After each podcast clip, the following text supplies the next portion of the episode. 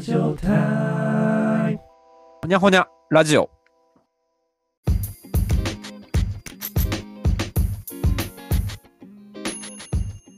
えーどうもこんばんは。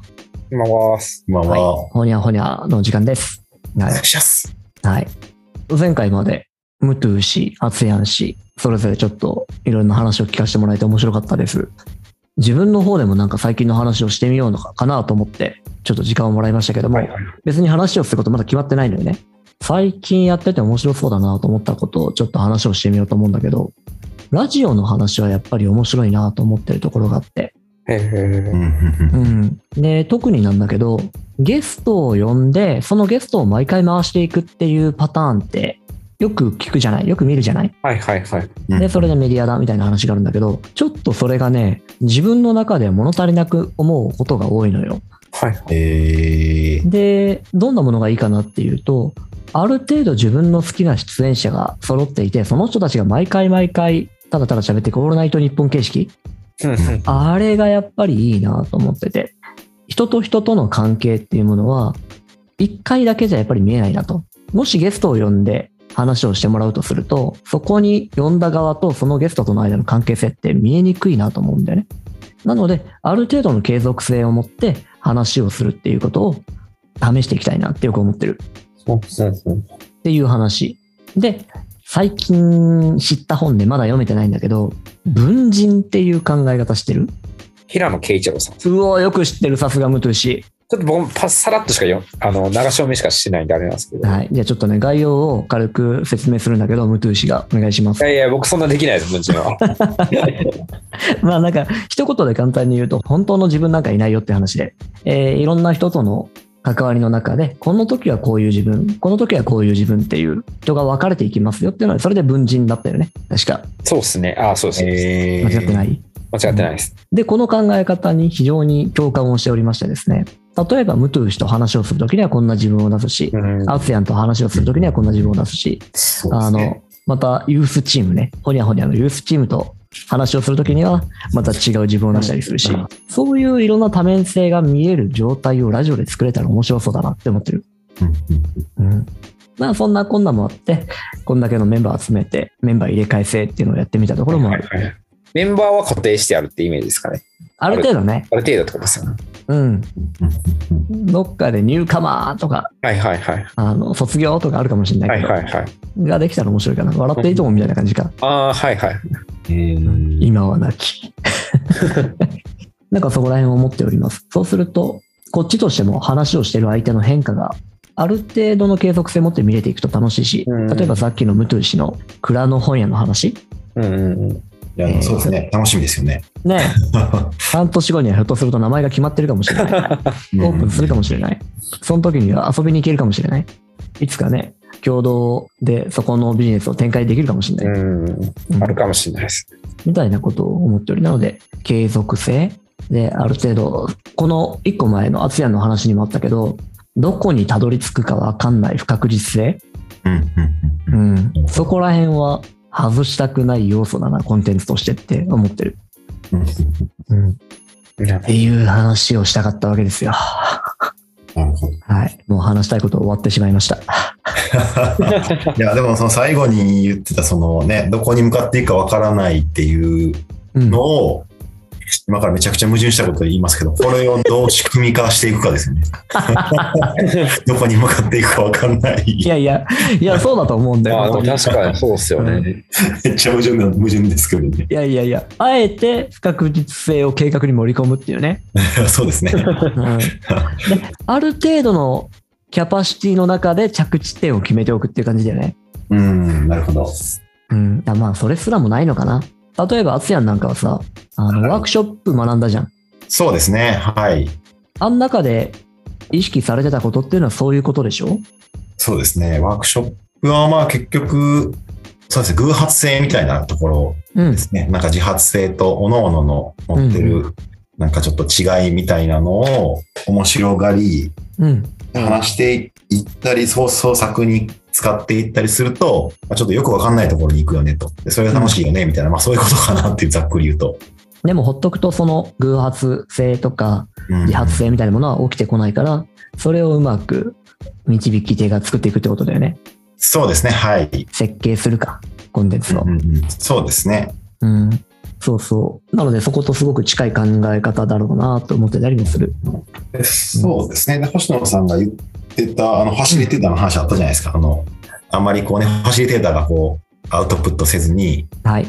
任せた方が満足度が高いとか、積極性が生まれるみたいな話。うんなんかあれはマジでワークショップで習ったことですね。なんかやっぱり。ああ、なるほどね。教えてた後は、うん、なんかそうですね。で、なんかえ偉い教授の人が、まあはいなんかオンデマンドの授業とか見て見てたんですけど、ういん。やもうファシリテーターとかは、なんかそのもうおおこがましいと。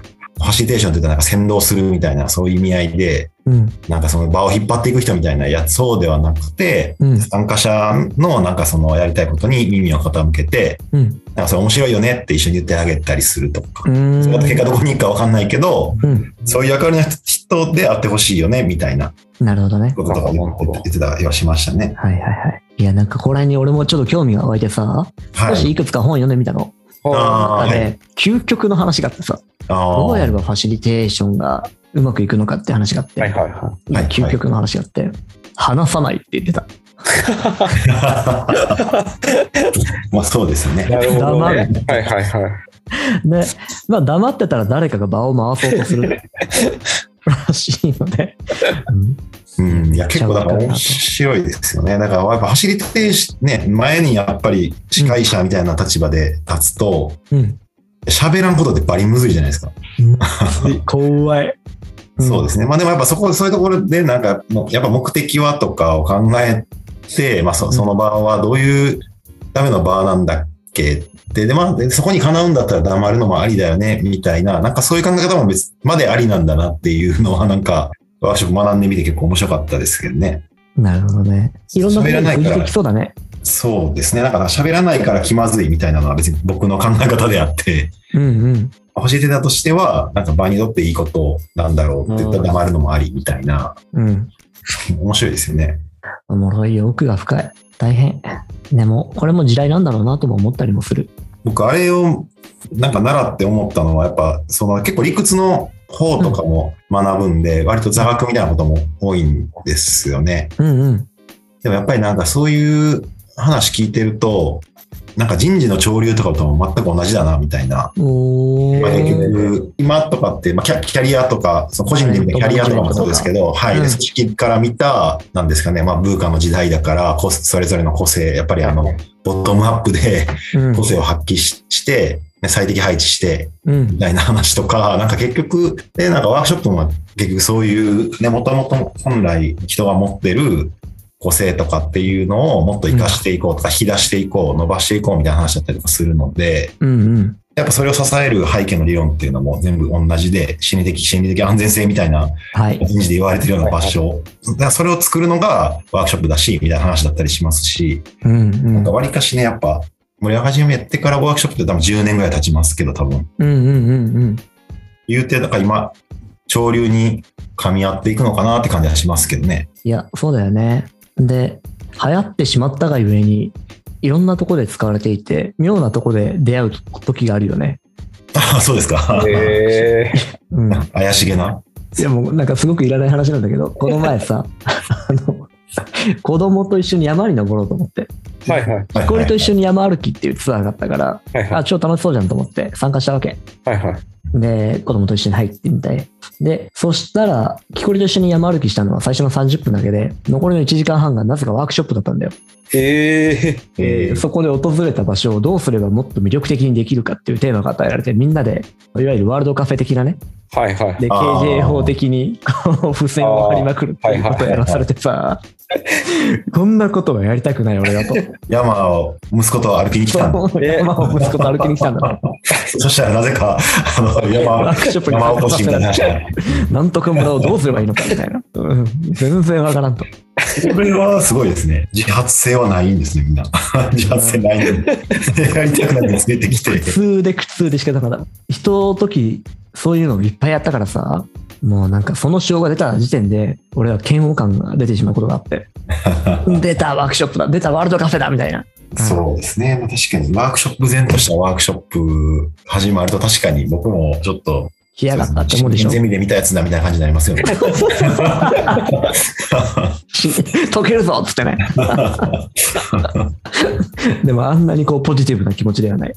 そうですね。やっぱ僕でもやっぱいろんな人いるんだなっていうのがやっぱすごい、まあ、ワークショップでやっぱそもそもそのね、違いを引き出すみたいな話なんですけど、やっぱき来てる人もいろんな人いるなと思って、うんうんうん。一番衝撃を受けたのが、はい。あの、まあ、結局ワークショップって実践が大事なんで、一期で80人ぐらいとか一緒に受けるんですけど、まあ、そ多いれ、ねそれをまあだから5人ずつとかでうん。実践するはいはい。わけですよ。なんかそのはい本人のチームで、で、その、まあお互いがその、結局受ける人もうんおたお互いなんですよね。だからその、は前半は僕たちがあ紹ー介するようを受けてもらって、後半は、みたいな、うんうんあ逆で、みたいなので、お互いに受け合うんですけど、っていう状態なのに、まあそうなったらなんか僕の考えでは、なんか言ってみんなワークショップ学びに来てる人だし、なんか参加しちゃう、。まあ下手くそであっても、うん。結構参加しちゃうだろうなっていう頭があったんですけど、あるある。ガチで厳しいやついますからね。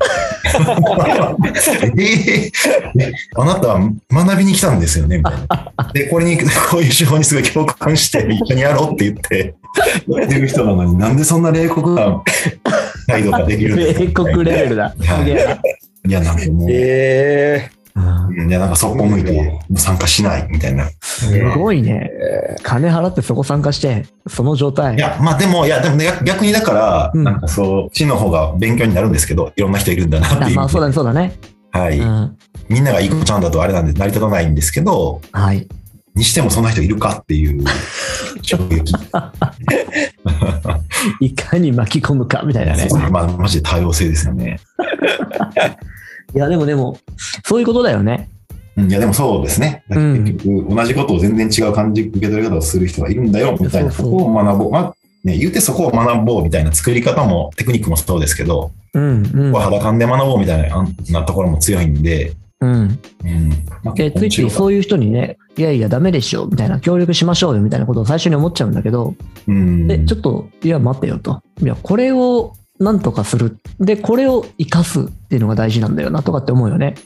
あ、そうそうですね。はい。うん。で、多様性を武器に変えるっていうのはそういう話だし、で、そういう人の意見がうまく入ってくると、そうじゃなかった場合、完全同質性だった場合とは全然違うものが生まれてきて、それが今の時代に、ひょっとすると必要なものになるかもしれない。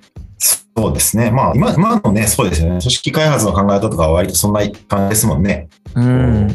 今までは封殺してたような空気読めない、うん。ね、 言ってしまったらそういう人たちも巻き込んでいける組織のやっぱキャパみたいなのがいるよねっていう、そういうのがあると厚みが出るよねみたいな話じゃないですか。そうそうそうそう。うん、いやだから、むず厳しいって思うけど。うん。いやだけどそんな感じなんで、ままあ、さにそういうの体験したんだね。うん、そうですね。結う構ん。噛み合う話だなって意外と思いました。うんいや、おもろいおもろい。いや、おもろいところで終わりましょう。はい。はい。ではでは、本日もこれにて終了。また次回、ありがとうございました。 わかりましたどうもーす。